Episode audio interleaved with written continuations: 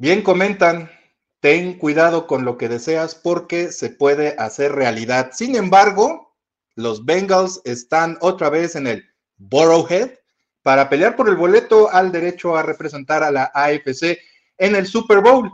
Es lo que queríamos, los aficionados y los Chiefs también, jugar en casa por ese derecho después de ganar la primera siembra. Quizá en nuestro deseo no contábamos con el hecho, o bueno, era una posibilidad que no queríamos de alguna manera aceptar, que llegaran los Bengals, nuestro némesis de los últimos tres enfrentamientos, de los, del último año siquiera, en, eh, aquí en la, en la AFC. Así que, ni modo, se nos hizo realidad, pero llega el rival más incómodo de todos para los Chiefs en la última temporada, los Cincinnati Bengals. Pero hay maneras de ganarles a pesar de tener a Patrick Mahomes limitado por la lesión en el tobillo. Y de eso y más les vamos a hablar aquí en el Chief Leaders de la final de la AFC.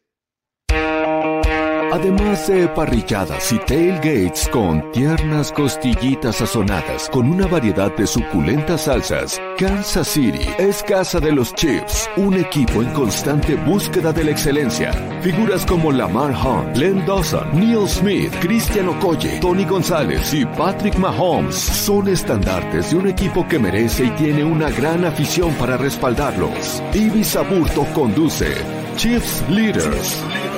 La punta de flecha en el análisis de los Kansas City Chiefs.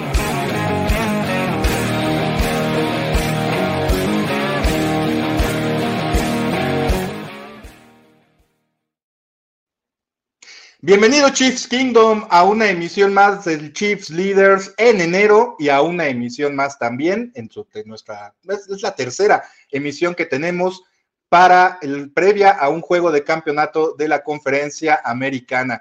Platicaba yo ahora, antes de empezar esta emisión, que los Chiefs nos están acostumbrando a jugar muy temprano en el año, y es decir, en enero, a finales de enero.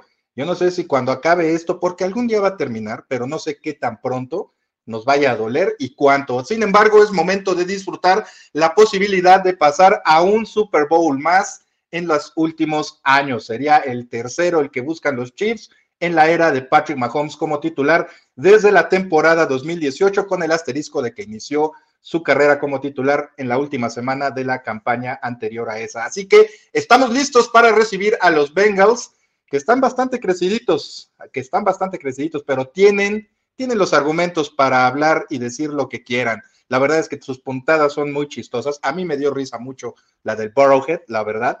Pero bueno, eso al final se queda en el vestidor, ya no pasa hacia el campo y el domingo veremos, como dicen acá en México, de qué cuero salen más correas.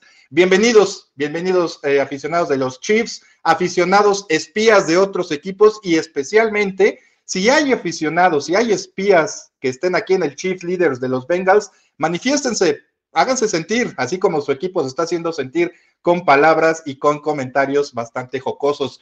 Vamos a hablar, obviamente, de lo importante, del tobillo más visto en los últimos años en la NFL, el tobillo derecho de Patrick Mahomes. ¿Cómo podrá afectar esto, la lesión que sufrió el número 15 en la ronda divisional contra los Jaguars? ¿Cómo afectará esto la capacidad para jugar como regularmente lo hace contra los Bengals? Obviamente, de las otras formas en las que los Chiefs tienen oportunidad de vencer a su némesis, que nos los ha vencido en los últimos tres encuentros, incluido el juego de campeonato de la temporada pasada. Daremos nuestros picks, así que ya tenganlos preparados para cuando los pidamos en la recta final de la emisión. Pero bueno, eso es en, en un panorama amplio lo que platicaremos aquí en el Chief Leaders. Y tengo el gusto de que me acompañe en esta emisión no es un aficionado de los Bengals, pero créanme que es lo más Bengal que pude encontrar de cara a este encuentro. De alguna manera, lo conocen ya muy bien. Su equipo usa el color naranja, quizá en otro tono, pero usa el color naranja, nada más que lo mezcla con el azul, con un, azul muy profundo, muy fuerte. Pero de alguna manera, pues sabemos que este, este señor se vería contento si ganan por ahí los Bengals otra vez el boleto al Super Bowl, venciendo a los Chiefs en su casa, el Arrowhead. Así que manifiéstense aficionados de los Bengals porque tienen a alguien que puede les puede ayudar en esta emisión del Chief Leaders a sentirse todavía mejor de cómo llegan eh, sus Bengals a este partido. Bienvenido a la emisión de final de la AFC, mi estimado Jorge Tinajero. Un placer, como siempre, tenerte aquí. Eh, muchas gracias, Ibi, sobre la invitación. Me encantan tus presentaciones. La verdad es que sí, el naranja es parte de, este espacio en el cual estoy asignado cada, cada vez que estoy transmitiendo. Pero la, realidad es que, a ver, lo más cercano que estuve de ser Bengal es ver al Boomer Esiason, a, a Ricky Woods, aquel, aquellos Bengals que enfrentaron a los Niners en 1989, si mal no recuerdo, que, fue un gran duelo y fue un regreso de los mejores. Joe Montana, que después se hizo Chief desafortunadamente, pero bueno, ya estamos aquí para hablar de este encuentro. Yo te podría decir lo mismo de John Elway, que pues era Colt y se hizo bronco rapidísimo, ¿no? Entonces.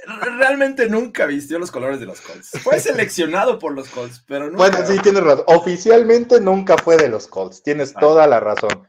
Pero bueno, esa era la idea, ¿no? Entonces nos cayó a, a la división oeste y pues bueno, ya lo demás es historia y ahorita no tiene caso que te burles de nosotros por lo que pasó en los ochentas y noventas, ¿ok? No, no, no, tiene caso. Vamos a hablar de los Bengals.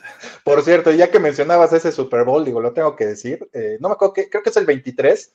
Sí. Uno, uno de los mejores Super Bowls jugados en la historia, sin errores y con touchdowns por, por todas las facetas del juego, un verdadero juego, eh, perdón, un verdadero gran juego si tienen oportunidad de, verlo en YouTube completo, véanlo porque fue un partido jugado a la perfección con el coreback eh, perfecto, el verdadero Joe Cool. Así que eso de Joe Cool a Joe Burrow, eh, está bien.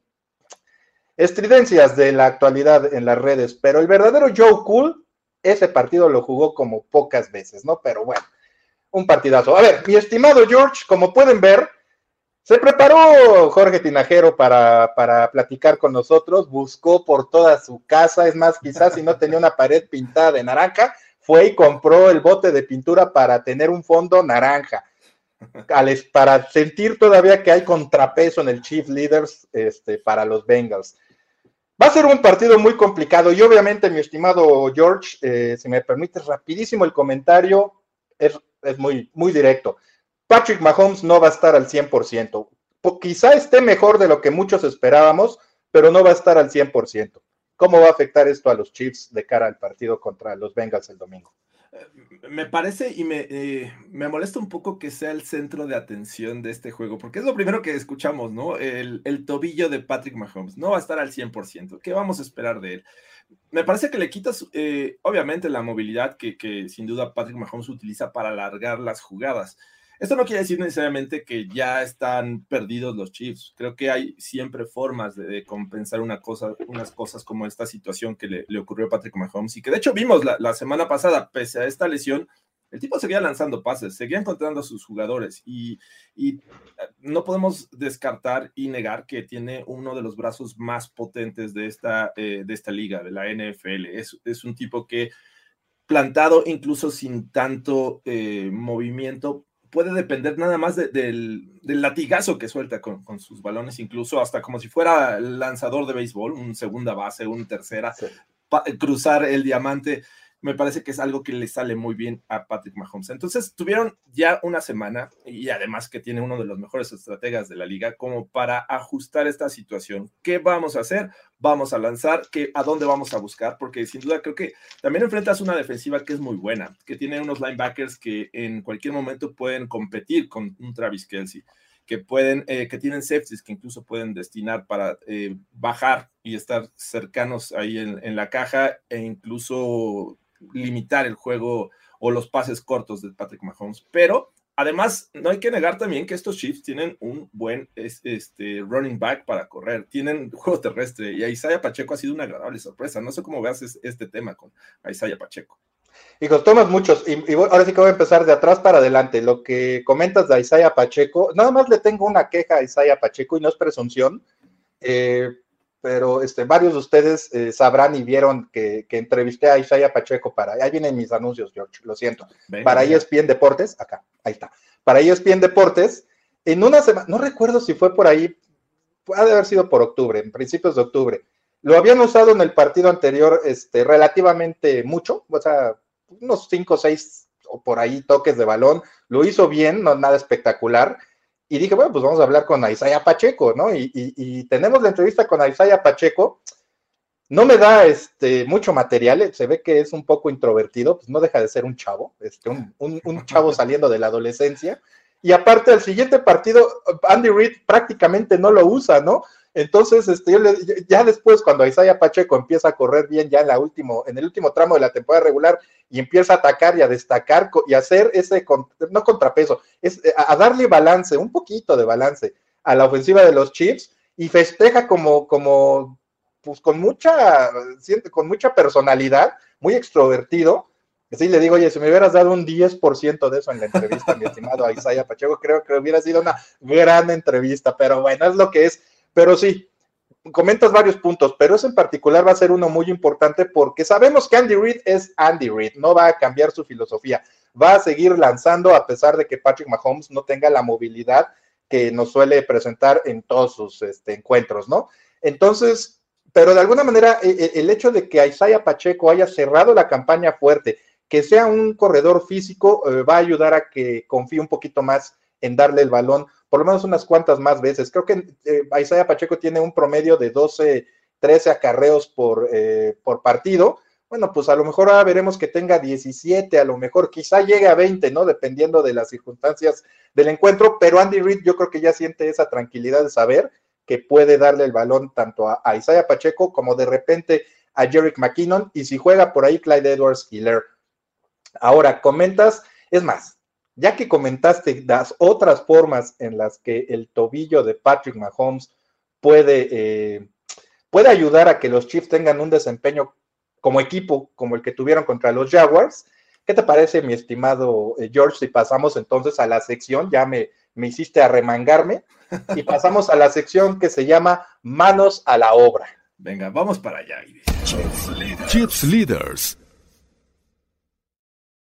bueno, pues ya el buen George me dijo, ya ponte a trabajar, ya fue mucho bla, bla, bla. Entonces, básicamente, y, lo, y, lo, comento también en mi análisis en video, que pueden checar también ahí en ESPN Deportes y también que ya subí a mi cuenta de Twitter, es normal, con un coreback como Patrick Mahomes, y ha sucedido a lo largo de la historia de la NFL, cuando la, una de las máximas figuras, y, y no quiero, insisto, sonar arrogante y nada, pero pues es considerado por muchos el mejor coreback eh, en la actualidad por su habilidad para hacer lo que hace, ahí la voy a dejar, pues que la tensión cuando sufre una lesión, una figura de este tamaño, eh, eh, una lesión llame tanto la atención que opaque todo lo demás que se pueda tocar en un análisis, ¿no? Y nos centramos mucho en cómo ha participado en los entrenamientos, cómo lo van a tratar, cómo camina, cómo, cómo duerme, cómo se baja del coche, si es que por ahí salen imágenes, cosas así, ¿no? Entonces, me parece que eso es normal. Lo que sí no es normal es que sea tanta la atención que no le prestemos atención a otros aspectos. Y como bien comentas, está el ataque terrestre que puede ayudar a Patrick Mahomes a jugar con más soltura dentro de la bolsa de, de protección. Creo que va a jugar, sí va a salir de repente, pero básicamente va a jugar donde menos cómodo se siente, pero donde también es muy eficiente en la bolsa de protección. Y lo comentaba, insisto, en mi análisis eh, en video para ESPN Deportes. yo creo que la clave del partido va a estar en la defensiva de los Chiefs y sobre todo en la línea frontal, con Chris Jones en el centro como tackle defensivo, quizá de repente ubicado en los, un poquito más hacia los extremos, con Frank Clark y con el novato George Karlaftis en los extremos, ahí sí como edges o como eh, alas. Eh, ahí va a estar eh, la, responsabilidad de sacar adelante a los Chiefs en mayor medida por las ausencias que tienen los Bengals en la línea ofensiva. Son, son, tres. Lyle Collins, el tackle derecho, se perdió la temporada al final de la, del calendario regular. Ya, ya como de alguna manera han aprendido o han han sopesado su ausencia, han aprendido a vivir sin él, pero ya eh, eh, prácticamente en playoffs perdieron al guardia Alex Capa y al tackle izquierdo el Lonnie, Johnson o Lane Johnson, no me acuerdo cómo se llama, aquí lo tengo, espérenme. Lona Johnson, Lona Johnson. Entonces, son tres ausencias a final de cuentas, es básicamente el 70-75% de la línea ofensiva de los Bengals la que está parchada y es lo que tienen que aprovechar los Chiefs mucho mejor. Es más, yo diría que los Bills ni siquiera lo intentaron, o no pudieron. Era un equipo totalmente desconectado el de los Bills. Me parece que eso le puede ayudar a los Chiefs para enfrentar a, unos Bengals más encendidos, ¿no? Por lo que se juega y por lo que han dicho los Bengals también. Ahí creo que va a recaer el peso de, el mayor peso de los Chiefs para enfilarse al triunfo. Que mira que regresó un poquito al tema de Patrick Mahomes y, creo que tú lo sabes bien, la línea ofensiva de los Chiefs sabe proteger a Patrick Mahomes. lo vimos la, la, semana pasada después de que viene esta lesión en el segundo tiempo. Le intentan cargar con linebackers, con safeties y la línea ofensiva los estuvo conteniendo. O sea, e, es, algo que a mí me sorprendió mucho creo que sabemos de la calidad, pero cuando te cargan, realmente necesitas estar bien coordinado y esta línea ofensiva está muy bien coordinada. Saben eh, precisamente ajustar justamente eh, antes de, comenzar la jugada. Y bueno, este va a ser uno de los retos de los Bengals, porque cuando tienes un jugador limitado, que seguramente va a ser el caso de Patrick Mahomes, en cuestión de movilidad, la presión por el centro me parece clave, ¿no? Tienes dos tackles defensivos muy buenos, que, son el caso de Hill, de, de, Reader, que están jugando muy bien, pero bueno, también ahí tienes a Humphrey, tienes este, el caso de, este, se me fue el nombre de Tony, es, el, el, guardia, eh, el guardia. De, los, Chiefs, ahorita te digo, eh, Joe, Tony, Joe, Tony, sí. wow, eh, creo que este, este match va a ser interesante porque me parece que de ganar los Bengals van a orillar a, deshacerse o rápido del balón o intentar que, que, Mahomes vaya hacia los extremos, que es algo que acostumbra hacer cuando está sano. Pero lo que hicieron bien contra los Bills, contra un coreback que tiene mucha movilidad como, como Josh Allen, es justamente contener esos canales o rutas de escape. O sea, cuando Josh Allen quería salir, ahí estaba Hobart o estaba Hendrickson y estaban listos para hacer la jugada. Entonces, me parece que es un caso interesante aquí. Vamos a ver quién gana, porque definitivamente creo que esta calidad de los Chiefs contra de los Bengals es uno de los matches que, a mí me encantan mucho para ver este próximo domingo. La línea ofensiva de Kansas City y la línea defensiva de, de Cincinnati. De los Bengals, sí, exacto. Ok, nos enfocamos entonces en ese sentido. Sí, a mí, a mí me gusta mucho cómo, de hecho, yo me quedé con la impresión, eh, digo, sí lo hicieron, pero me quedé con la impresión de que los Jaguars pudieron haber presionado más a Patrick Mahomes, o sea, también como que se echaron un poquito la soga al cuello al no estarlo, digo, la, lesión era más que evidente, ¿no? Estaba cojeando. Mahomes no podría ni siquiera entregar el balón, dar dos pasos hacia atrás para entregar bien el balón en, una jugada por carrera, ¿no? Entonces, la lesión era más que evidente y siento que los Jaguars lo, lo hicieron como primero tanteando a ver qué tanto podían mandar paquetes de carga con más de cuatro jugadores, pero como que les faltó hacerlo más y eso también de alguna manera le ayudó a Patrick Mahomes a jugar con un poquito más de calma, al no ver que se le venían cinco o seis jugadores encima, ¿no? Eh, de hecho, el pase de touchdown que lanza este, saltando ya, ya hacia en la segunda mitad, está mucha gente en el centro de la, de la línea, algo que comentabas ahorita, pero bueno, pues saca el recurso que no le quedaba de otra de saltar y, lanzar el pase, ¿no? Como lo hizo alguna vez contra los Titans allá en Tennessee. Entonces, hay maneras en las que Patrick Mahomes puede hacer mucho daño si tiene, y todavía si tiene mejor protección. La línea ofensiva de los Chiefs lo ha protegido muy bien.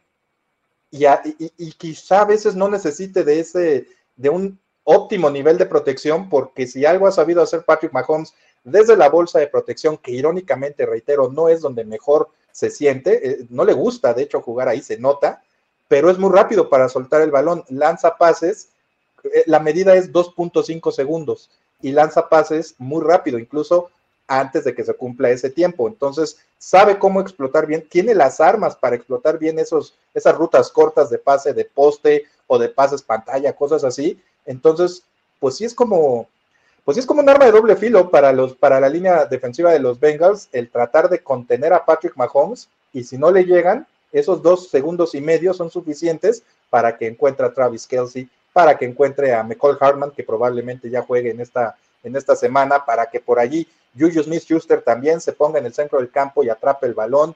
Y, te digo, este, para que encuentre de repente a Jerick McKinnon atrás de los linebackers. O sea, hay tiempo, dos puntos, bueno, si 13 segundos para Patrick Mahomes este, es una eternidad, bueno, 2.5 también son suficientes para hacer avanzar a esa ofensiva, ¿no?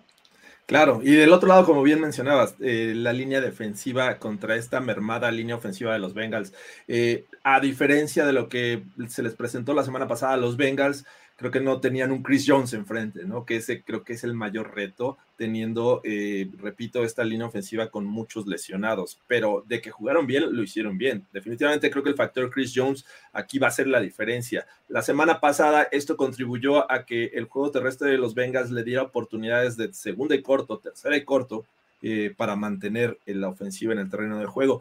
Creo que aquí sí, eh, definitivamente concuerdo contigo en, este, una de las llaves o de, las claves en, este, en esta ocasión, es que qué línea, qué línea va a tener mejores resultados, porque definitivamente el factor Chris Jones eh, se les va a complicar mucho a esta, a esta línea ofensiva de los Bengals y esto va a redituar en que Burrow tenga que lanzar más. Y, y no es que Chris Jones sea acá muy corpulento, no es, no es Reggie White, ¿no? Es ahorita la, el jugador que se me viene a la mente, que era muy grande, muy corpulento, bueno, más que, bueno, sí, corpulento era pues, el ministro de la defensa. El, ministro de la defensa era pues un tipo bastante grandecito, pesado, que pues con el brazo hacia un lado a cualquier tackle, ¿no? Chris Jones tiene como que esa fisonomía, pero más pequeño, o sea, tampoco es que sea un jugador dominante físicamente, pero e, e, ese mismo esa misma falta de, grandeza corporal es la que le ayuda de repente también, o sea, es fuerte, pero le ayuda también su agilidad a poder penetrar el backfield. Yo creo que este es un partido para que Chris Jones termine de afianzarse como uno de los mejores tackles defensivos en la actualidad en la NFL, porque sin duda lo es, más bien para que escale, ¿no? Yo creo que ya estar considerado el mejor o entre los tres primeros por, este, por lo menos, porque seguramente le mandan muchos eh, dobles eh, bloqueos cuando, cuando se trata de, jugar por tierra eh, para los rivales, las ofensivas rivales, perdón, y también para los, este, el ataque aéreo, o sea, en cualquier situación.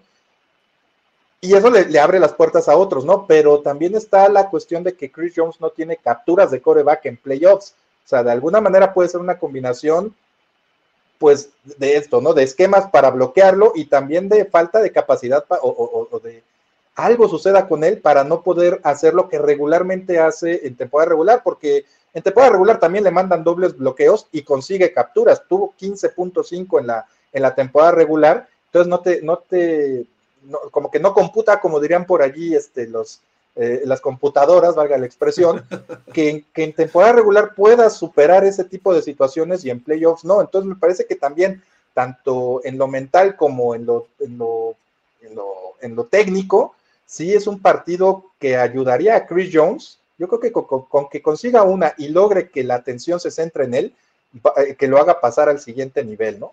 Claro, eh, o sea, e, eso que al final comentas me parece también interesante. O sea, a lo mejor no lo ves siendo espectacular y consiguiendo tres sacks por juego.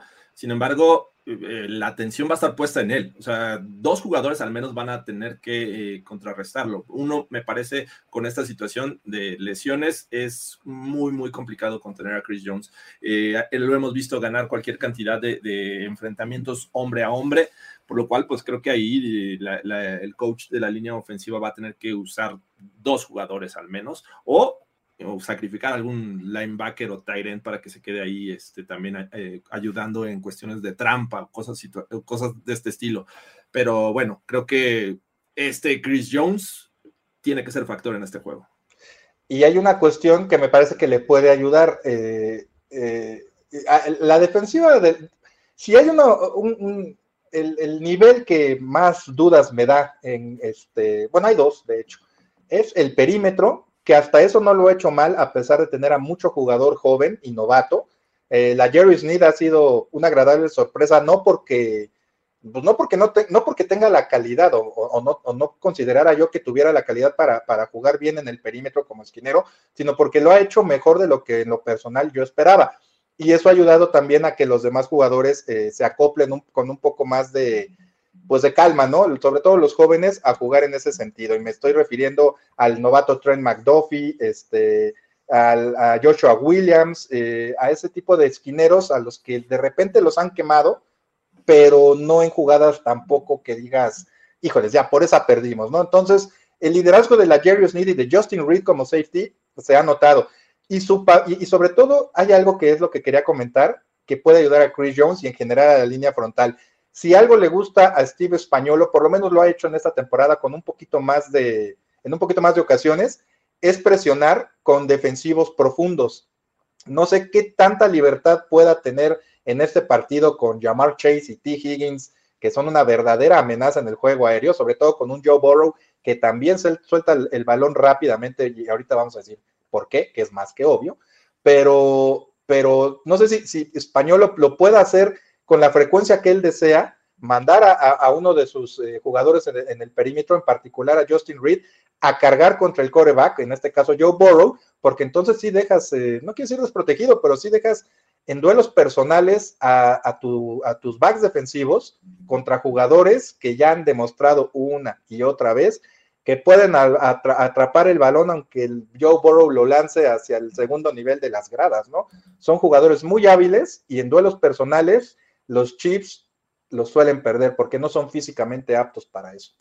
Eh, leía que Steve Españolo en estos tres enfrentamientos contra los Bengals de Joe Burrow, los cuales no le han podido ganar desafortunadamente, mi estimado Ibis. No lo eh, tenías que recordar, lo tenemos muy presente, mi estimado.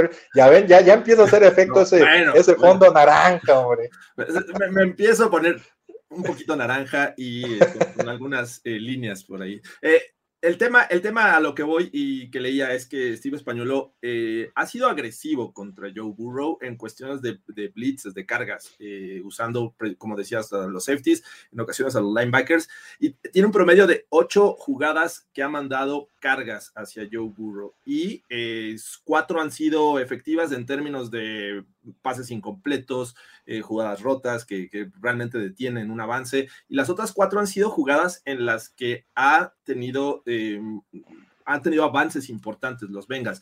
Joe Burrow es uno de los que mejor juega eh, contra la carga, ¿no? Y ya hace rato hablabas de, la velocidad con la que se deshacen actualmente eh, los corebacks del balón y que Patrick Mahomes está, pues, entre ellos. Joe Burrow de, 2021 a 2022 mejoró este, esta velocidad en promedio a 2.3 segundos, lo que te habla de que ah, en cuánto tiempo tiene que llegar un jugador para presionar a Joe Burrow, que además sabe jugar con la carga. Eh, y esto te lleva a pensar de que tienes que usar a alguien rápido como Justin Reed. Un linebacker puede que tarde un poquito más, entonces sea la diferencia unas fracciones de segundo, pero eh, va a ser interesante cómo lo puede, ser, eh, puede hacer Steve Españolo, porque además cuando mandas un blitz o una, pones hombre a hombre a, tus jugadores, que no es el mejor match contra este cuerpo de receptores de los Bengals, o los pones en zonas. Entonces habría que ver qué jugadores son muy buenos para usar o encontrar estas, estos huecos de las zonas porque ahí es donde se vuelven efectivos. Entonces, sí, creo que va a ser también interesante ver cómo Steve Español ajusta todo esto. Oye, antes, este, antes de, pasar a los mensajes y después al analizar más a fondo el otro lado de la moneda, este, yo te preguntaría, tú también, más bien, ¿aprenderías a lanzar más rápido, mi estimado George? si te estuvieran golpeando a cada rato, este, si te capturaran en 41 ocasiones en toda una temporada, si en tu primera campaña como titular en la NFL o tu primer año en la NFL te rompen la rodilla por la presión de un defensivo, pues también aprenderías a lanzar rapidísimo, ¿no? Claro, es, un... Eh, es estar eh, o tratar de sobrevivir, ¿no? ya, ya no Así, exacto. Yo te digo las palabras exactas a eso se le llama instinto de supervivencia. Exacto. Y Joe Burrow lo ha hecho, muy, bueno, lo ha tenido que hacer, lo ha tenido que emplear, porque su línea ofensiva, este, pues ya ha llegado a, tocar este, eh, niveles históricamente malos en sus tres primeros años en la NFL. Reitero, en su primer año lo eh, perdió la mitad del mismo por una seria lesión en la rodilla, una rotura de ligamentos porque le llegó un defensivo en el segundo año lo capturaron y lo golpearon como, a pocos, pero eso le ha ayudado también a su, aprendizaje, a, a, sobrevivir, a lanzar más rápido, a tomar decisiones inteligentes. Digo, de veras, al César lo que es del César. Y a mí me gustan mucho los corebacks como Joe Burrow, de bolsa de protección, que salen, eh, al estilo antiguo, no tengo que decir más, ¿no? A la Tom Brady, a la Joe Montana, este, al estilo antiguo, ¿no? Este, no digo a Dan Marino porque Dan Marino no corría para nada, ¿no? Pero, pero esos otros corebacks sabían comprar tiempo en la bolsa de protección con pasos hacia adelante, corriendo hacia las laterales, escapando de la presión, sabían detectar bien los momentos. Y Joe Burrow, ese coreback, ese ese coreback, perdón, pero también toma decisiones inteligentes, no fuerza eh, jugadas. Si no hay algo, si se han fijado, tira el balón al piso inmediatamente, o sea, no va a comprometer la posesión del balón de los Bengals por forzar una acción, ¿no? Te estamos hablando a ti, Josh, Allen, eh, Aaron Rodgers, eh, Brett Favre, históricamente. Entonces, eso también lo, hace estar en otro nivel y, me parece que, que eso también ha sido parte de ese instinto de supervivencia que ha desarrollado por tener una muy mala línea ofensiva que ahora, reitero, tiene tres ausencias, está prácticamente parchada. Entonces, es lo que deben aprovechar los Chiefs para de alguna manera, y ahorita pasamos a eso, también darle oportunidad de trabajar con calma al número 15, ¿no? Claro, sí, definitivamente es, un factor interesante. El otro es que eh, también leía que Joe Burrow, comparado al del año pasado, también aprendió a recargarse en, sus running backs en estas cuestiones de carga, de presión, porque antes quería hacerse el héroe como pues, cualquier coreback joven, ¿no? Siempre quiere hacer la jugada grande. Eh, Estamos hablando a ti, Josh Allen. Josh Allen, escúchanos. Eh, y y bueno, eh, ya hemos visto eh, Joe Mixon, que es interesante en este, en este tipo de situaciones, es, contribuye, pero también Samaji Pirine viniendo de, la banca, que sabe proteger este, también a, Joe Burrow, pero que contribuye en estas situaciones. Entonces, sí, Joe Burrow es alguien que de un año a otro y por instinto de supervivencia, pero también por inteligencia, y que también a mí me, encanta el estilo de Joe Burrow, pues tiene a estos Bengals otra vez al borde del Super Bowl, así es que va a ser interesante también. Mira, este, de alguna manera, no me cae mal, o sea, cuando recuerdas todo lo que ha hablado, cómo habla con la prensa, este, cómo, cómo, cómo terminó su carrera con LSU, este, sentado en un sillón, en una silla con su puro después de ganar el título nacional, pues no te puede más que caer bien Joe Burrow, pero a mí me cae todavía mejor porque valida el hecho de que el, el estilo antiguo está más vivo que nunca y de alguna manera es efectivo. Yo aquí lo he dicho, eh, digo, tenemos un coreback que se sale de la norma, ¿no? Con Patrick Mahomes.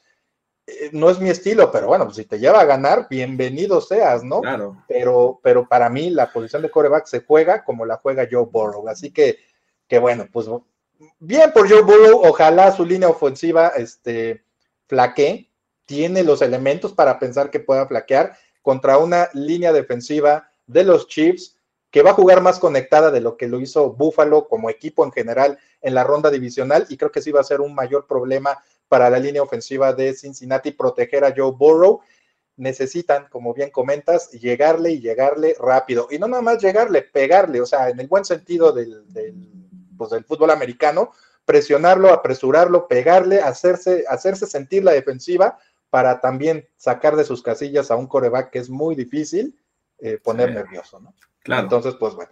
Mi estimado George, ¿qué te parece si pasamos a lo siguiente? No, no es una sección per se, pero pues vamos a leer mensajes de nuestros amigos que ya nos acompañan aquí en el Chief Leader. Nada más les recuerdo rapidísimo que si no nos pudieron ver en vivo, si tienen que cortar ahorita o un poquito más adelante, nos pueden ver en la repetición eh, del streaming aquí en el canal de Primero y Diez en YouTube y también escucharnos ya es este, a riesgo de ustedes escuchar mi horrible voz, a mí no me gusta, pero bueno, este, escucharnos en cualquier plataforma donde ustedes escuchen sus podcasts. Eh, la voz de George es más alegre, más... No, este, pero tampoco me gusta escucharme, o sea, pues menos verme, o sea, ¿por qué ponen eso? Quiten. Tienes un timbre de voz más relajante que uno, así que, este, bueno, si quieren despertarse, de repente este, tranquilizarse y así estar en altibajos, pueden escucharnos a George y a mí, este, pues ya sea vernos o en, en, las plataformas donde escuchen sus podcasts. Mi estimado George, pasamos a los mensajes, ¿qué te parece? Vamos para allá. Chips Leaders. Y vamos a empezar desde arriba. Muchas gracias por acompañarnos. También ya saben que si quieren dejar algún mensaje en la repetición del streaming, ahí le echamos un ojo y también interactuamos por allí, exactamente. Ok, Martín Lascurain, que fue el primero que nos mandó el mensaje el día de hoy. Todavía ni nos conectábamos y ya estaba Martín Lascurain escribiéndonos. Muchas gracias por seguirnos, Martín, y a todos. Eh, reitero, manifiéstense, Bengals. Dice Martín, buenas tardes. Dice, otra final de conferencia. No me las veo bien. Veo a Cincinnati como a los, como a los Chiefs campeones. Ofensiva poderosa y una defensiva que viene creciendo fuerte en el momento justo. Supongo que se refiere a la de los Bengals. Y como que la lesión de Patrick Mahomes lo siento, George, lo tengo que comentar así. La lesión de Patrick Mahomes ha hecho que, que, no haya como que medias tintas, ¿no? En cuanto a los Chiefs, los aficionados de los Chiefs, o muy confiados de que pueden ganar el partido, o, muy desconfiados de que puedan lograrlo. He, visto pesimismo, ¿eh? después del pasado domingo. bueno, es que eh, el sábado, sí. Este, bueno, yo te, puedo decir que, es más, lo has, lo has, de haber notado y lo han de haber notado todos. En cuanto Patrick Mahomes sufre la lesión, a pesar de que la, se mantuvo en el campo y a pesar de la gran serie ofensiva que montó Chad Henney, a quien le damos gracias, eh, el ambiente ya no fue el mismo en el Arrowhead, como que estaba esa, sí había fiesta porque ibas ganando, pero también preocupación porque le fueran a dar otro golpe a, Mahomes que ahora sí lo dejara fuera, ¿no? Pero en cuanto sufrió la, lesión, ¡fum! El ánimo decayó. Ya después como que intentó subir, pero no llegó al nivel en el que estaba. Sí, así es. ¿No? Entonces, Ahora, traduce eso a la semana.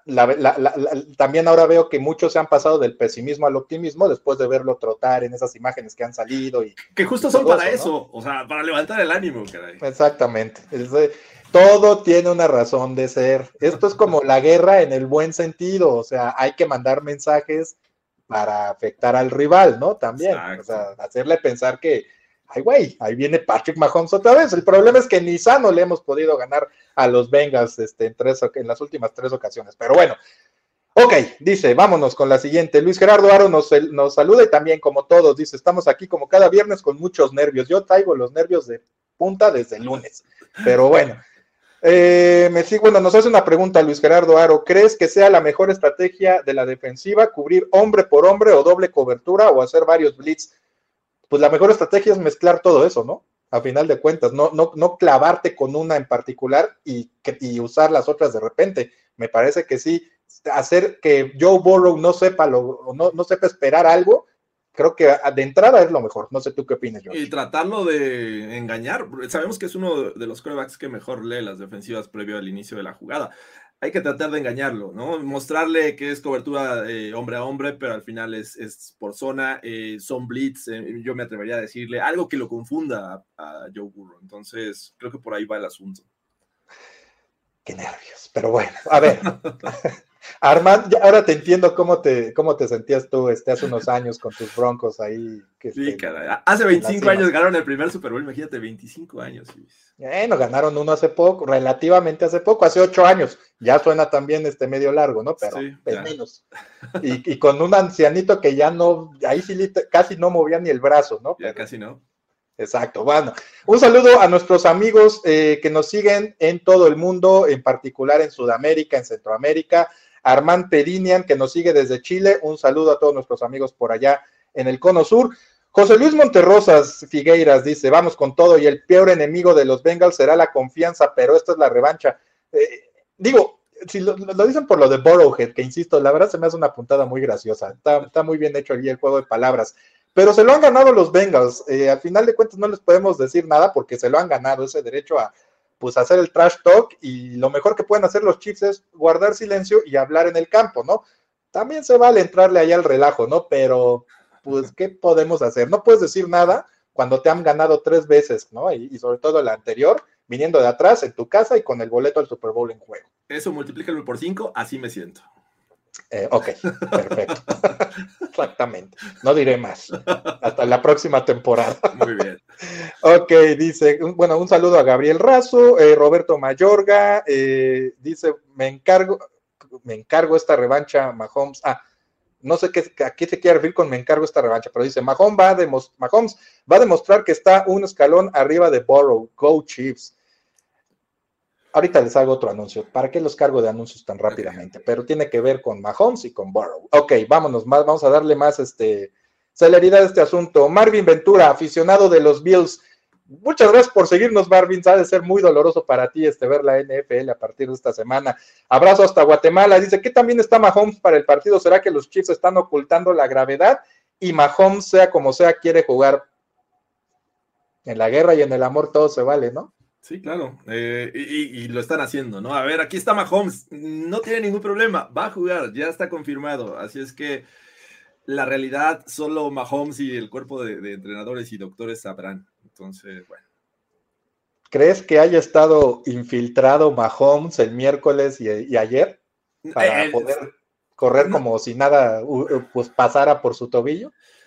Digo, se vale porque hay, hay medicinas para eso, ¿no? Pero estoy seguro que lo infiltraron. No, no, supe, no, no confirmé esa información de que el, juego contra los Jaguars eh, en la segunda mitad, pues seguramente, estuvo infiltrado. Y bueno, creo que el tratamiento debería eh, implicar algo de esto también para esta semana, ¿no? Para que pueda entrenar, para que esté ahí disponible. Entonces, no lo descartaría en este momento. Y, bueno, eh, eh, Carlos Parra, que nos saluda desde Maracaibo, Venezuela. Un saludo, Carlos, este gran aficionado de los Chiefs y de los Royals de Kansas City en el béisbol.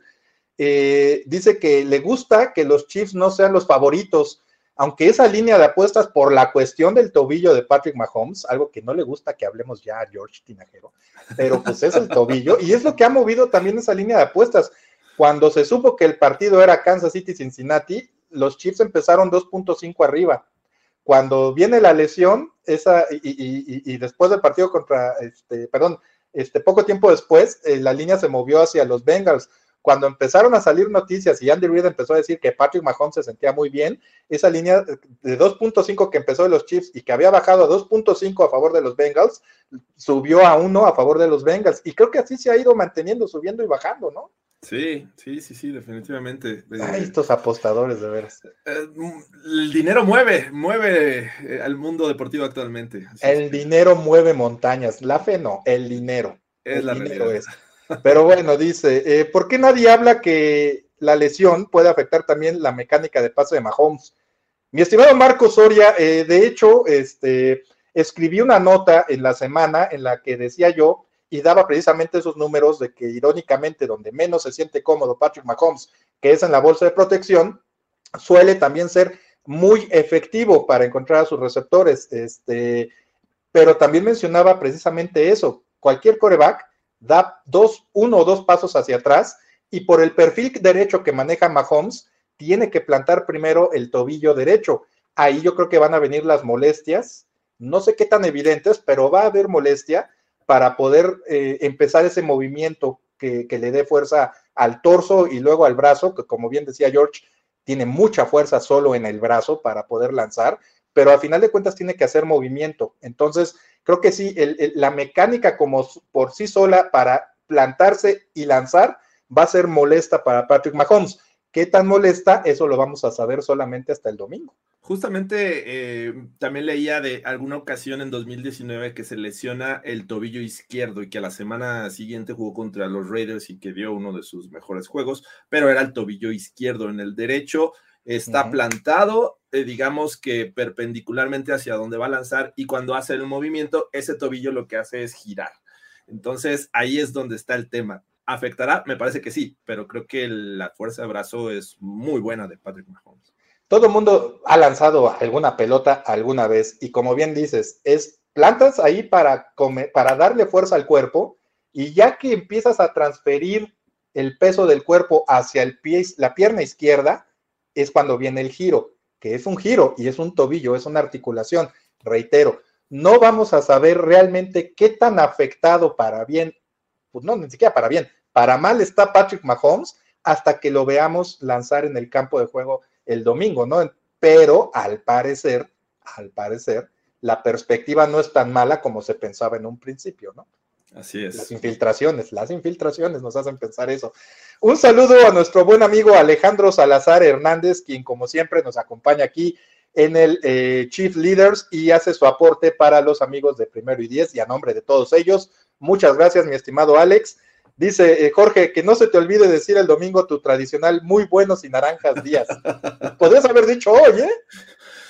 Eh, no sé, no estoy convencido de hacerlo. ¿eh? Únicamente lo ocupo para cuando juegan los Broncos, así es que lo siento.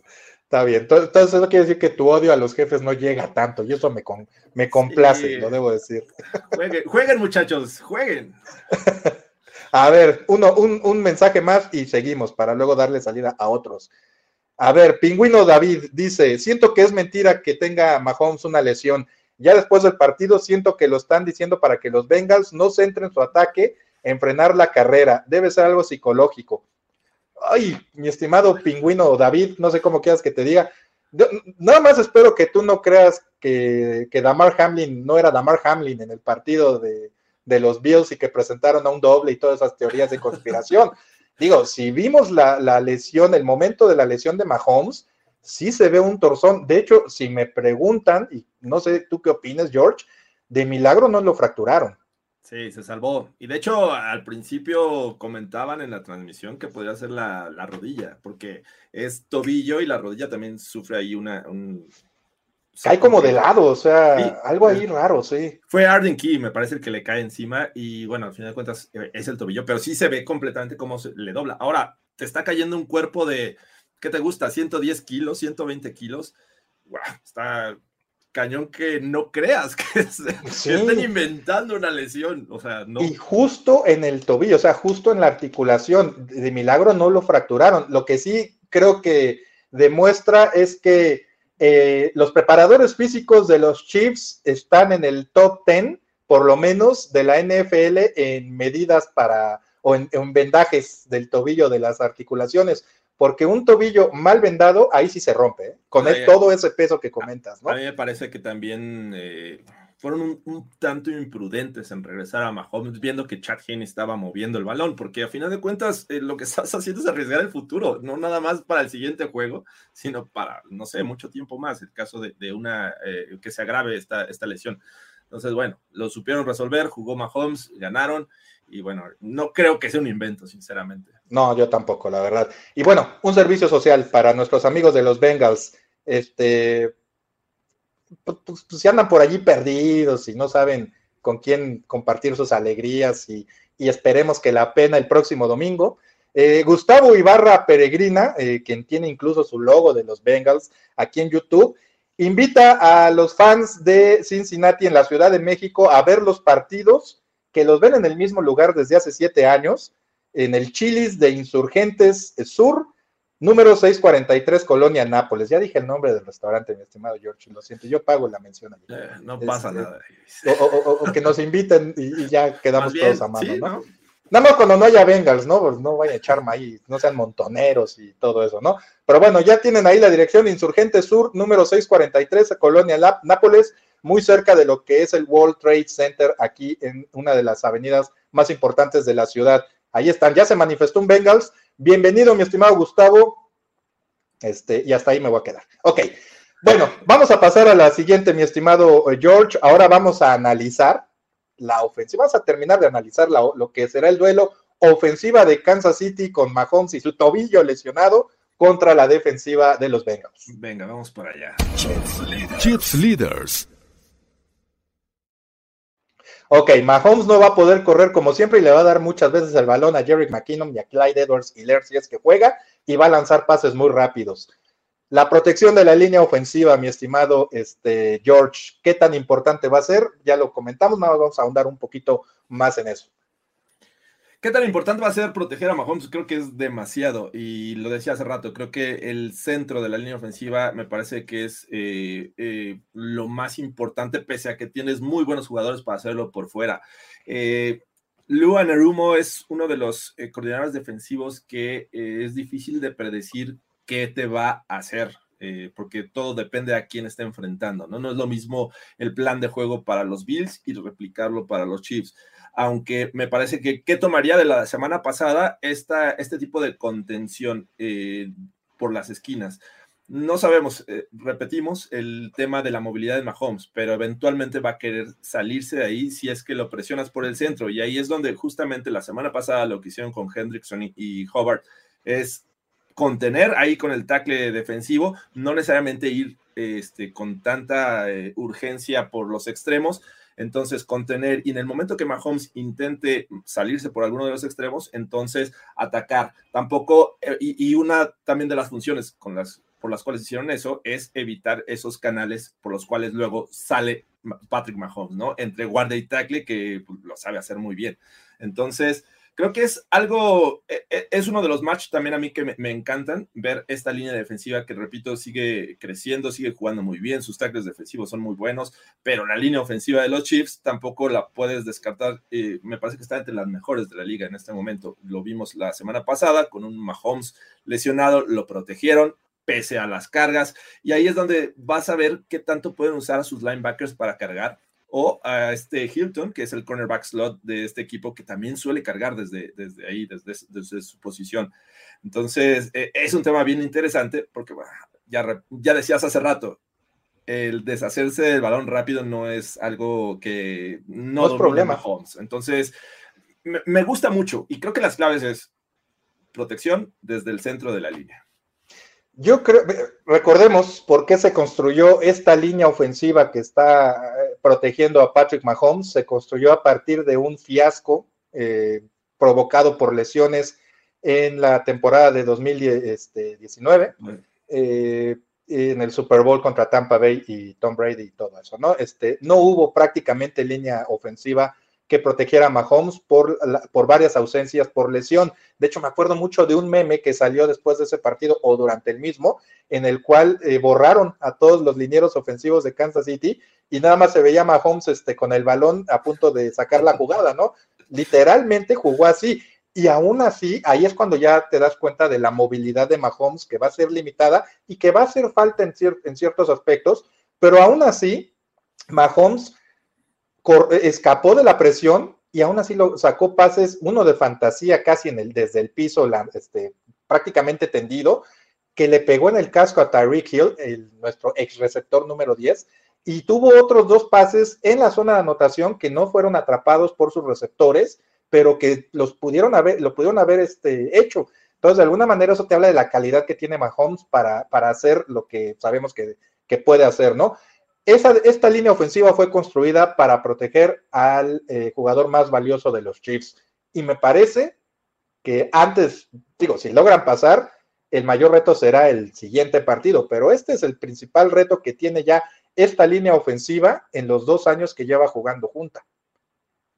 Sí, sí, e, ese recuerdo de esas jugadas que mencionas en el Super Bowl contra los Bucks eh, ahí te habla de la fuerza del brazo de Mahomes. Prácticamente cayéndose, lanzó un pase, no de 10 yardas, o sea, fueron eh, mm, creo que como 30, o sea, estaba mm, eh, relativamente lejos de, la zona de anotación para un jugador que ya se está cayendo. Entonces, es una de las, de las situaciones que a mí me gusta de estos Chiefs, la línea ofensiva, me parece que es muy buena, que pueden proteger a Mahomes y que saben la necesidad en este juego de, de que en ellos está esta responsabilidad por un Mahomes con movilidad limitada.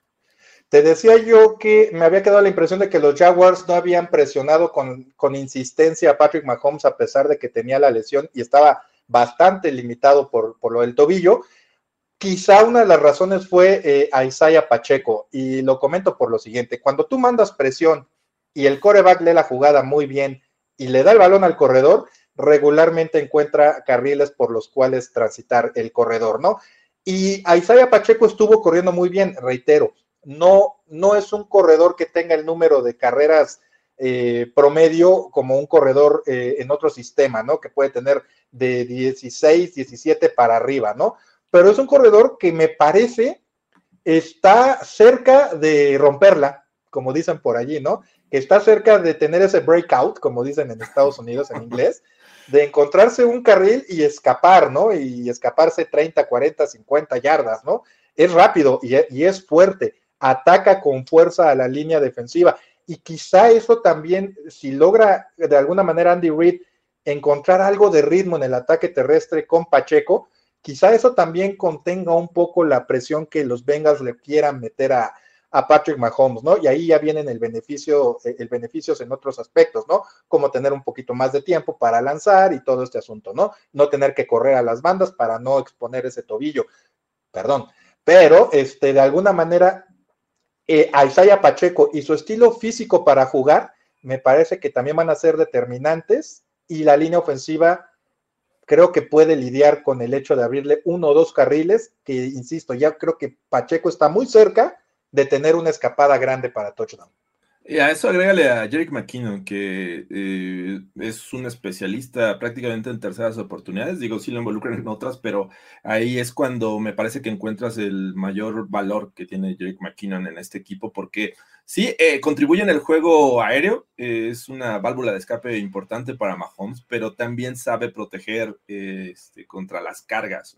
y ahí es donde creo que McKinnon se vuelve relevante. No nada más dispones de cinco hombres para proteger a Patrick Mahomes, le agregas un sexto que incluso protege y puede salir de repente a pase, ¿no? Es, es me, me gusta mucho cómo han utilizado a Jerick McKinnon en este equipo. Exacto, ha crecido mucho en ese aspecto de, bloqueo en el juego aéreo para Mahomes y bastante, ¿eh? ya ha tenido dos, tres highlights en los cuales realmente tira al, defensivo que llega a presionar por alguno de los huecos de la línea a, este, a Mahomes. Eh, rápidamente déjame hacer un, un este, paréntesis para comentar que José Luis Monterrosas nos informa que el Chiefs Kingdom de México, aquí en la Ciudad de México, se reúne en la Plaza Carso, en un restaurante que tiene una manzanita. Digo el nombre, bueno, ahí está ya. Ahí está ya, sí. En el Applebee's, donde, ¿cómo, ¿qué dice el eslogan? De donde todo es mejor. ah, que hay que comer rico en el vecindario. Entonces, este, pues es Polanco, ¿no? Entonces, este, pues ya ustedes dirán. Entonces, este, ahí se reúne el Chiefs Kingdom. Creo que también hay otros puntos de reunión. Si los tienen, échenlos y echen montón por otros lados de la ciudad. Bueno, rápidamente, y si juega Clyde Edwards y Lair, me parece que también hay un punto a favor para los Chiefs en el sentido de poder usar a un jugador muy ágil para, digo, si Jorge McKinnon domina con su físico a la línea defensiva y la cansa, pues bueno, ahí, está Clyde Edwards Hiller para aprovechar ese cansancio también y también para jugar en los extremos como pase, eh, como válvula de escape y en jugadas de pase pantalla. Entonces, como bien comentabas, mi estimado George, tanto a la defensiva como a la ofensiva, hay argumentos para pensar que los Chiefs pueden ganar. Si recordamos, en el juego de campeonato de la, de la temporada pasada, tenían ventaja de 14 puntos. Le pueden anotar a los Bengals. El problema es que los Bengals, no sé qué hacen, pero chupan el alma de sus rivales. No sé cómo lo hacen, de verdad, eh, eh, son de esas cosas inexplicables. los famosos intangibles, Exactamente, exacto. Entonces, pero de alguna manera se les puede vencer digo, empezó la temporada 0 y 2, pero los Chiefs tenían esa ventaja y algo pasó que, bueno, sí sé qué pasó. Aquel pase en, eh, zona de gol, este, que lanzan, eh, estaban a una o dos yardas y lanzan, alejan el balón hacia la banda con eh, Tariq Hill como cuatro o cinco yardas del touchdown y pues ahí se acabó todo. Este, y justo antes de la mitad del partido. Entonces, pero de cualquier forma, eh, reitero, el ejemplo de la semana pasada contra Buffalo es, es, evidente de que de alguna forma los Bengals te pisotean y matan el alma, entonces te, te, desmotivan. No sé cómo le hacen, pero lo hacen muy bien. Pero hay maneras de anotarles y hay maneras de ganarles. Aquí la cuestión es la ejecución. Definitivamente. Y bueno, ya tocando el tema de otros jugadores y que lo ha venido haciendo bien este equipo de los Chiefs, es el eh, diversificar su ataque aéreo, no depender. Eh, eh, obviamente Travis Kelsey centra toda nuestra atención, pero tienes otros jugadores importantes que te pueden convertir una tercera oportunidad, que puedes mantener el ataque en el terreno de juego. El caso de, Watson, que creo que es el otro Tyrant, que, me parece Watson. Eh, de repente me parece que no tiene el verdadero valor en este equipo, pero le contribuye bastante. El propio Juju Smith Schuster, eh, Valdez Cantling, Kader Sterney, que de repente ya lo están involucrando más en la ofensiva, no solamente en equipos especiales. No, Kader Sterney es una sensación cuando está sano. El problema es que se, es muy frágil, ¿no? Pero bueno, cuando está sano aporta y aporta bien. Sí, y, creo que esa es una de las ventajas que tienes, ¿no? O sea, te da la posibilidad de enfrentar una defensiva con, mucho talento, como la de, los Bengals, y que le puedas hacer daño con el jugador que me digas. Entonces, sí, hay, creo que lo, veo para los Chiefs como para los Bengals. Ambos tienen amplias posibilidades. Pero a ver, a ver, Ibis, una pregunta. Si esto que nos ha demostrado en la historia reciente se ha definido por pocos puntos, ¿en qué kicker, en qué pateador confías más? La verdad, pues en Harrison Butker, creo que ya ha dejado atrás esas, por lo menos lo hizo muy bien contra Jacksonville, este, y me parece que sí, que sí ha recuperado mucha de esa confianza con la que, que perdió después de la lesión y con esas, pues hay que decirlo, por su estilo, constantes fallas que, que tuvo en la temporada regular. Me parece que eso ya lo dejó atrás y que el partido contra Jacksonville eh, le terminó por, por ayudar a, dejar todo, todo ese nerviosismo o toda esa presión ya en el pasado. Este, sí confío, confío en el patador. Este, por allí recuerdo que, creo que de hecho fue Alejandro, no, no recuerdo si fue quien, nuestro, nuestro, nuestro seguidor eh, Alejandro Salazar, este, que decía que le hacía recordar ya los tiempos de Lynn Elliott. No, espérate, tampoco. no, no, no, eso ya, ya fue exorcizado y tampoco hay que, no es que por Harrison Butker se haya perdido un partido. Eh, eh, veía yo el, resumen para, para, analizar un poquito lo que podía ser este partido del juego de temporada regular entre eh, Chiefs y Bengals. Harrison Butker falla una patada al final, este, y pues ya prácticamente con eso los Bengals ganan 27 a 24 pero recordemos que ese, ese juego prácticamente se pierde con el balón suelto de Travis Kelsey, intentando ganar más yardas. No lo estoy, pues no, no, no, no lo estoy acusando ni señalando, al contrario, intentaba ganar yardas y poner en mejor posición a su ofensiva. Los Chiefs parecía que iban a anotar, pero en su afán por ganar más yardas se le junta toda una manada de bengalíes, este, creo que eran cuatro o cinco, y le zafan el balón. Nunca voy a, la verdad es que se me sería injusto masacrar a un jugador que intenta ganar yardas y pierde el balón de esa forma, ¿no? Entonces, ese partido se pierde por eso, no por Harrison Butker, que sí tuvo otras fallas, pero Harrison Butker no ha sido, gracias también a la producción ofensiva de los Chiefs, no ha sido determinante para una derrota de Kansas City este año.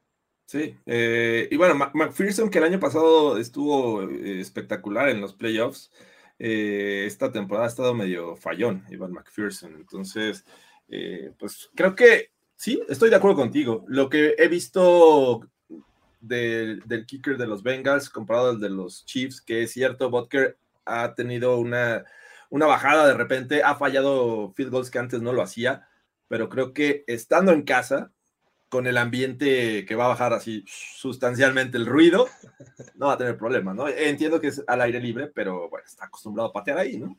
Exacto. Entonces, pues bueno, la verdad es que en Butker confiamos, eh, ¿no? Entonces, nada más dos comentarios de lo que ah, eh, decías de la, de la variedad que tiene Patrick Mahomes para hacer avanzar a los Chiefs, sobre todo en situaciones eh, comprometidas. No son un buen equipo en terceras oportunidades y una o dos yardas, pero, pero hay de dónde, hay elementos, ¿no? Está los, los jugadores que, me, que mencionaste, también por ahí está Noah Gray, está Blake Bell Blake Bell no ha, sido usado tanto este año, pero ahí está, es una opción. Noah Gray sí ha, ha sido un, ala cerrada que ha salido en momentos importantes. Eh, y también está Sky Moore, siempre y cuando no atrape eh, balones en recepción de patadas. De, patadas de despeje, ¿verdad? Exactamente. Y Sky Moore lo ha hecho muy bien ya, como que se le quitó esa presión de encima y ha jugado también muy bien cuando se le ha requerido a la ofensiva en el juego aéreo. Entonces, de alguna manera, eh, sí, los Chiefs están reitero, mira, lo dijimos desde la pretemporada, sin el número 10, la ofensiva va a recaer en una frase que es, en la variedad está el gusto. Y hay jugadores para escoger en X situaciones a los cuales lanzarles el balón o darles el balón por tierra. Entonces, me parece que eso también debe ayudar a los Chiefs en algún sentido. Mi estimado George, antes de pasar a los picks, nada más le doy salida a unos mensajes más eh, y ya después nos vamos a los picks. Por ahí leía, no sé, se me va a perder porque ya bajaron algunos, algunos este, mensajes. Bueno, aprovecho. Saludo a Marisete Mosqueda, nuestra amiga de NFL Girls, representante de los Chiefs, que bien dice, me estoy preparando para lo peor, esperando lo mejor. Creo que eso es lo que cualquier buen fan este, hace en cualquier partido, ¿no, George? Gran, frase, ¿sí? ¿No? hay que esperar lo peor, no, hay que prepararse para lo peor esperando lo mejor. Exactamente. Me gusta, me gusta. Oye, y por ahí decían que por qué no habíamos hablado de Jenny en el, este, que también hizo un muy buen trabajo, digo, lo mencionamos, me parece que Jenny también se beneficia un poco de lo que siempre les digo, cuando entra un coreback suplente, pues el, rival no se prepara para enfrentar al suplente. Entonces, de alguna manera se beneficia eh, de lo que puede, de las ventajas que sacó para una defensiva de los Bengals que no sabía o que no conocía, no estaba al tanto o no las tenía presentes, sus tendencias, su mecánica para lanzar, este, qué jugadas están hechas para él. O sea, me parece que sí hace un excelente trabajo beneficiándose de eso. Este, y pues el mérito es de Jenny, porque al final de cuentas, si no haces bien las cosas, pues aunque el otro, la defensiva no te conozca, te va a anular. Y e hizo muy bien. De hecho, es la ofensiva más larga eh, en playoffs en la historia de los Chiefs, la que condujo Henny para terminar en touchdown desde la yarda 2. O sea que ahí está el mérito del buen, del buen chat Henny, ¿ok? Ya se habló muy bien de Henny, qué bueno que lo tenemos de suplente, ojalá no lo usemos. Bueno, algunos mensajes más, dice eh, Moisés Díaz, dice, los Ravens con un coreback eh, suplente casi vencen a los Bengals, que ganaron por un balón suelto en la yarda 1 que sufrieron ellos mismos. Dice, esa línea ofensiva puede colapsar. Sí, digo, es, es el, yo creo que no fue, no fue exigida por, por unos Bills que llegaron totalmente desenchufados a su juego de ronda divisional. No sé tú qué opinas, mi estimado George. Sí, no, además agrega el factor eh, conocimiento extremo, tercera ocasión que los enfrentas, eh, rivales odiados. Sí, creo que se sumaron muchos factores, pero eh, también creo que la defensiva de los Ravens tiene también, bueno, tiene mucho talento. Entonces, todo, todo eso suma y creo que contra los Bills no fue el caso. Así es que tienen amplias posibilidades con esta, con Chris Jones y con esta línea defensiva de los Chiefs de hacerle daño sin duda a esta ofensiva de los Bengals.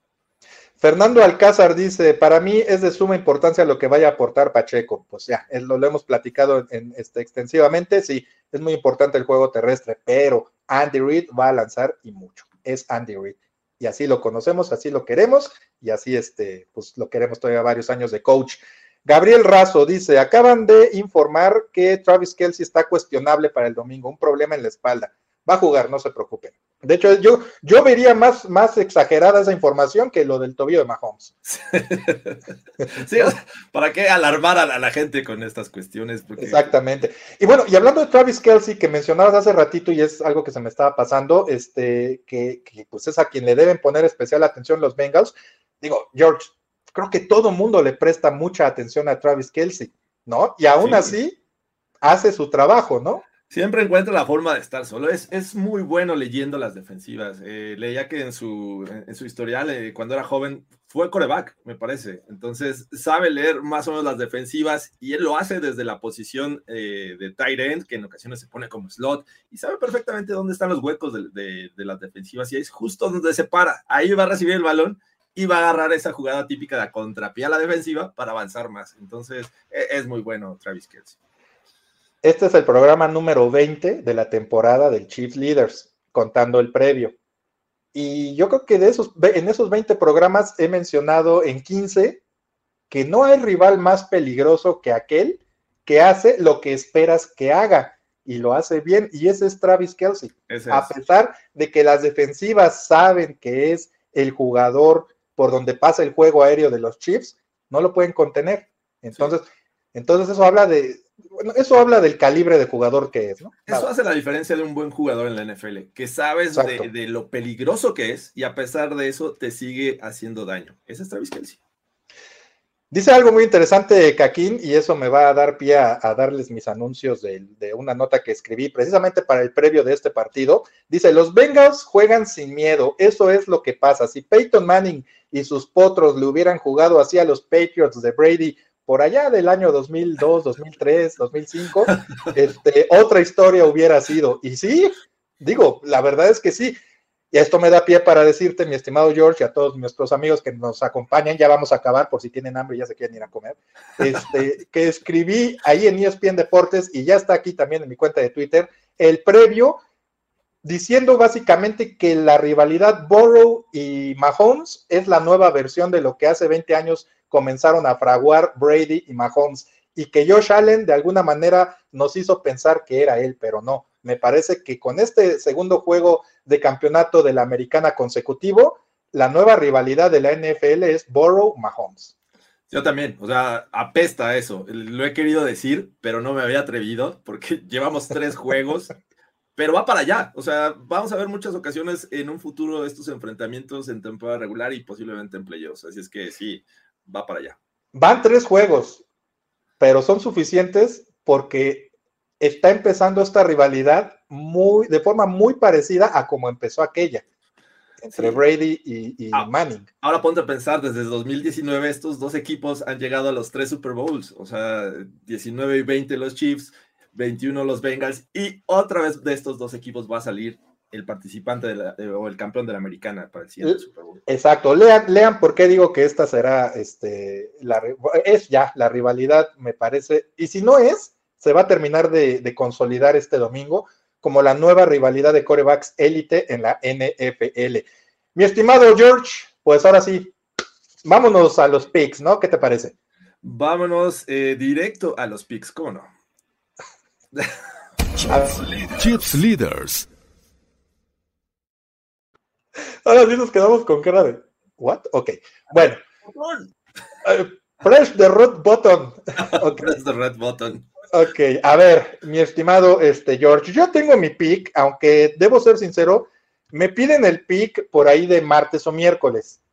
No voy a ir contra mi instinto a pesar de la lesión en el tobillo de Patrick Mahomes. Okay. Eh, creo que hay formas con la cual, en las cuales los Chiefs pueden encontrar el triunfo finalmente ante Joe Burrow y compañía en el Burrowhead, perdón, en el Arrowhead. este, pero sí, este, pero sí, de que va a ser preocupante, va a ser preocupante la movilidad de Mahomes o qué tanto tenga que usarla y eso le afecta en su estilo de juego. Pero bueno, mi pick, y ahorita les voy, eh, vamos a leer los suyos, mi pick para este partido inicialmente, y lo vamos a ver en pantalla, es de 28-24 a favor de los Chiefs. De entrada había pensado en un partido así cerrado, este, ya no con tres puntos de diferencia, pero así con cuatro. Este, pero fíjate que ya después de ver a Mahomes y todo eso, y pensando que sí, insisto, no va a estar al 100%, esa es una certeza, nada más hay que ver en qué porcentaje puede estar. Los Chiefs por ahí puedan sacar uno o dos goles de campo más. Es una ofensiva muy productiva con base en la variedad de armas que tiene para avanzar. Entonces, yo creo que por ahí Butker sí va a tener oportunidad de uno o dos goles de campo, Puse primero 28-24, este, pero creo que sí la diferencia puede ser mayor, 31-24 o 31-21 incluso, ¿no? O 34-24 por allí. Wow, yo, yo, estoy viendo un poquito distinto en ese sentido. Creo que eh, no, no, esperaría muchos puntos. O sea, va a ser un juego de trincheras, de esos que, que nos gustan, que de repente vamos a ver despejes, eh, en situaciones que no los esperábamos. En, no tan Eagles 49ers, pero sí peleadón. Pero peleadón, sí, creo que las defensivas van a tener mucho que ver en este encuentro. La lesión también creo que es uno de los factores que, que, la lesión de Mahomes es uno de los factores que me hacen pensar que esto va a ser un tanto cerrado y que apenas van a estar rascando los 20, los 20. O sea, el que gane, y, y creo que por ahí los Bengals, para mí es el favorito. Creo que los Bengals van a llegar al Super Bowl. Lo siento, amigos, de gran mayoría de los Chiefs la pared de atrás te respalda, mi estimado George. El naranja es lo de hoy. Eh, the orange is the new black, sepan los fans de los Raiders. Eh, creo que los Bengals van a ganar y va a ser un juego 21-17, algo así veo. Creo que va para allá. Y alguna vez, recuerdo la última vez que me invitaste para platicar de los Broncos y los Chiefs, que dije, va a ser un juego cerrado, de diferencia de, un, de una anotación, y me tacharon de loco, caray. Pero bueno, yo creo que va por allá. Ok, pues ojalá si estés loco, mi estimado este, George. Este, yo deseo de verdad lo mejor. Ya, ya te lo dije antes de empezar el programa, sí, pero bueno. Sí, muchas gracias. Pero sí, ya, ya, ya, ok, muchas gracias. Le costó trabajo decirlo en público, pero lo tuvo que decir. O sea, que ustedes allá miran el agua a los tamales, ¿no? Como decimos acá en México. Pero muchas gracias, mi estimado George. Pues sí, va a ser un partido, de que va a ser entretenido o va a ser entretenido, ¿no? Sí. Este, probablemente sea este, también un, partido cerrado este, con las defensivas, pero yo creo que se va a abrir en algún momento.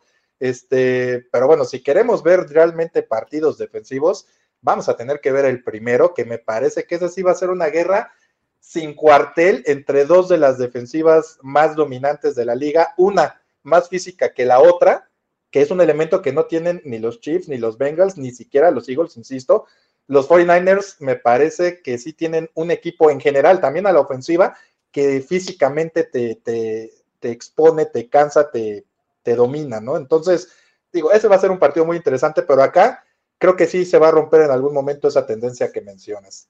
Como dicen por ahí mi compañero Chris Berman, that's why they play the games. Ya veremos, ¿no? bueno, ahora sí, pasamos a los picks, mi estimado este, George, ya, ya vimos el mío, vamos a empezar desde el primero. Mira, un otro fan, no sé si sea fan de los Bengals, Antonio A, pero él es muy concreto, no le importa el marcador, puede quedar 2-0 por un safety y dice, los Bengals al Super Bowl. Con eso es suficiente. No te, bastó con el anterior, mi estimado Toño, pero bueno. Alejandro Salazar dice, eh, creo que los Bengals ganarán, pero quiero un 27-26 a favor de los Chiefs.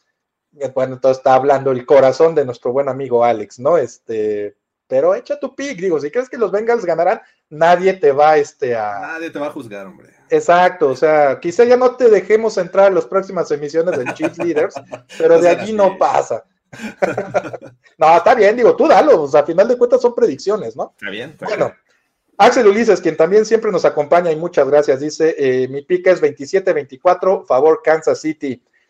Abraham Fragoso, mi pick se llama Joe y se apellida Shesty, lo siento Iris, 27-20 Cincinnati, eh, no hay problema. Eh, Eduardo Hernández, que no decaiga el ánimo, ganan los Chiefs 30-27. Pues no, eso estamos ya más, es lo que decíamos al principio, estamos más animados, ¿no? ¿Tú cómo nos notas, George? muy animados, definitivamente, pese al tema Mahomes.